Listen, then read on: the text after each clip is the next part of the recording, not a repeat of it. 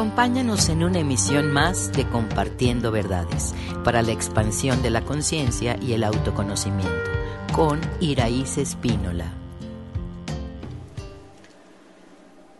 Bienvenidos a esta nueva cápsula de Compartiendo Verdades. Ahora hay a petición de algunas personas que me han hecho partícipe este importante tema que espero que a muchas personas les ayude. Hoy quiero hablarte de las dos opciones que tiene nuestra mente, pero esto requiere la conciencia. Preocuparte o sufrir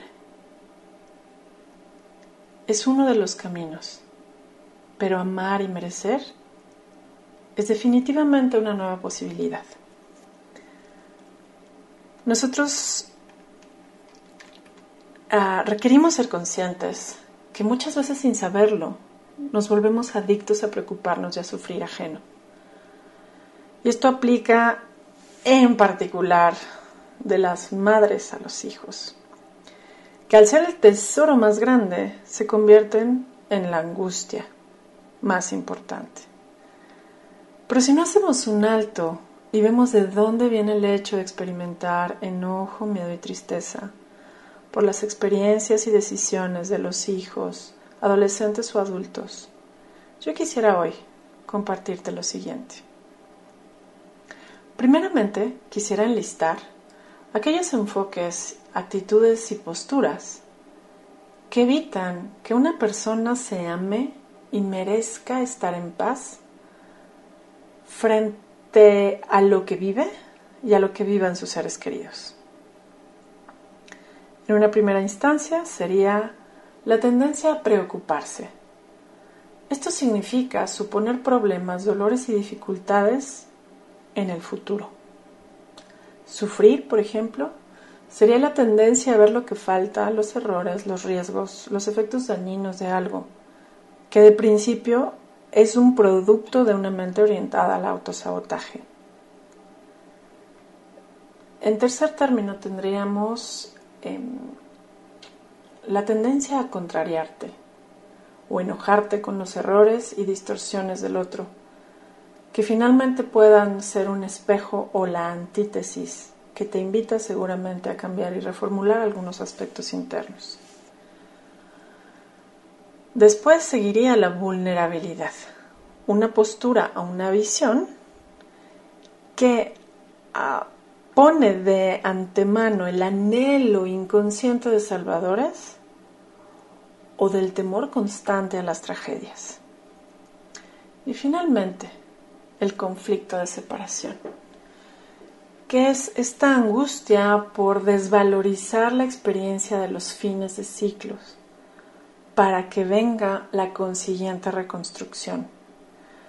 Nos lleva a mantener un tremendo miedo a la soledad y a la muerte. Y al final del día nos obliga a mantener un contacto obligado o una presencia disfuncional que de no transformarse nos llevaría a la pérdida de identidad. Así, con esto en mente, me gustaría compartirte esa nueva posibilidad y enfoque que puede favorecer el hecho de que te ames y merezcas. Bendecir es bien hablar, por tanto bien pensar del otro. El poder de pensamiento y de la palabra ya es conocido y científicamente comprobado. Pero muchas veces en un momento de crisis y de reto existencial podemos olvidarlo. Es justo en estos momentos de mayor controversia de la vida que importa recordar la reconexión con el amor y la paz divina. En estos momentos, desde tu parte más sabia, puedes conectarte con la parte más sabia del otro. Y lo primero, liberar todas las proyecciones de dolor para desear el mayor bienestar posible para la persona o todos los involucrados. Este es el enfoque más sano y poderoso que puede haber. El amor no solo lo demuestras cuando das un obsequio o buscas estar bien con el otro o manifiestas tu amor de alguna forma. es cuando piensas bien del otro. Sin embargo, y muchas veces sin saberlo, podemos percibir de formas inconscientes a nuestros seres queridos como potenciales víctimas o villanos. Pero esto sucede porque nosotros no asumimos nuestro bienestar. Si no lo merecemos de forma individual, la forma en la que más fácil nos castigamos es presenciando las tragedias de nuestros seres queridos. Si como padre, por ejemplo, tienes una actitud positiva ante la vida, los hijos la mimetizan. Verte exitoso y actuar como tal te permite verles exitosos, a salvo y sabios para decidir en su más alto bien. Vernos inocentes y merecedores de la felicidad inevitable nos permite compartir esa misma visión con nuestros seres queridos, en un primer momento, y después lograr hacerlo para el mundo entero. Sería algo totalmente idílico. Si como padre, en cambio, te perdonas tus fallas, y tus faltas de merecimiento y te abres a ese bienestar, será más sencillo que lo puedas desear y lo puedas vibrar a tu entorno. Para que lo puedas ir practicando, te propongo primero hacer el ejercicio de equilibrio yin yang que ya tienes en alguno de nuestros em, comentarios previos. Y también puedes, si sientes que lo requieres por tu historia, liberar en procesos meditativos todas las energías de victimismo y autocastigo de tu cuerpo. Puedes visualizarte en medio de un capullo dorado, verde o azul y finalmente quitar y con tu intención borrar estas energías. Después te recomiendo la siguiente frase.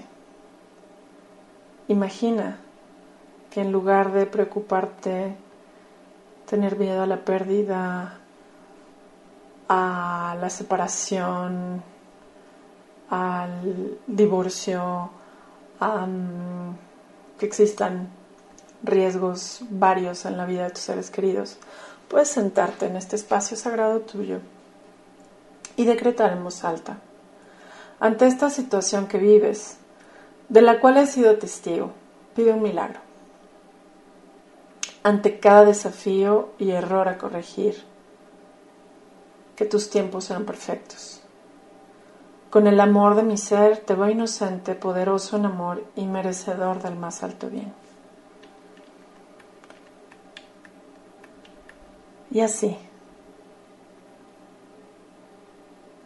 tú permites que tu mundo se vuelva un reflejo de tus dulces pensamientos.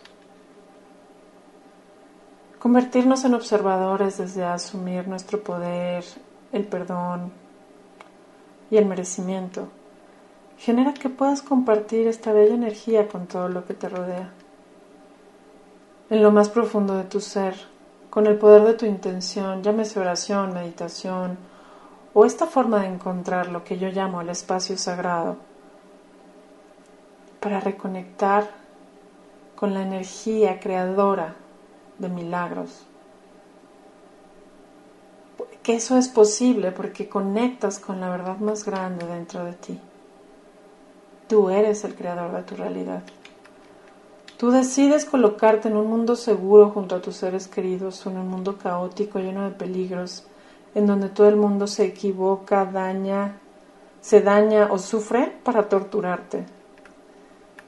Si eliges vivir emanando una red de amor conectado con el corazón de quienes tú eliges que sean el reflejo de tu mayor merecimiento de bienestar. Por favor no esperes resultados, solo confía en que el tiempo y el orden más sagrado traerá para ti tu entorno. Esa dulce presencia constante de los milagros. Si tan solo conectáramos incluso con los responsables del mayor caos y conflicto mundial desde ese espacio sagrado, emanando el hermoso pensamiento antes descrito, ten por seguro que la cordura de las almas se reavivaría. Así que nuevamente, y con todo lo dicho anteriormente, te invitamos a que de forma individual seamos el cambio positivo que queremos ver afuera. Muchísimas gracias. Síguenos en redes sociales. Centro Quantum.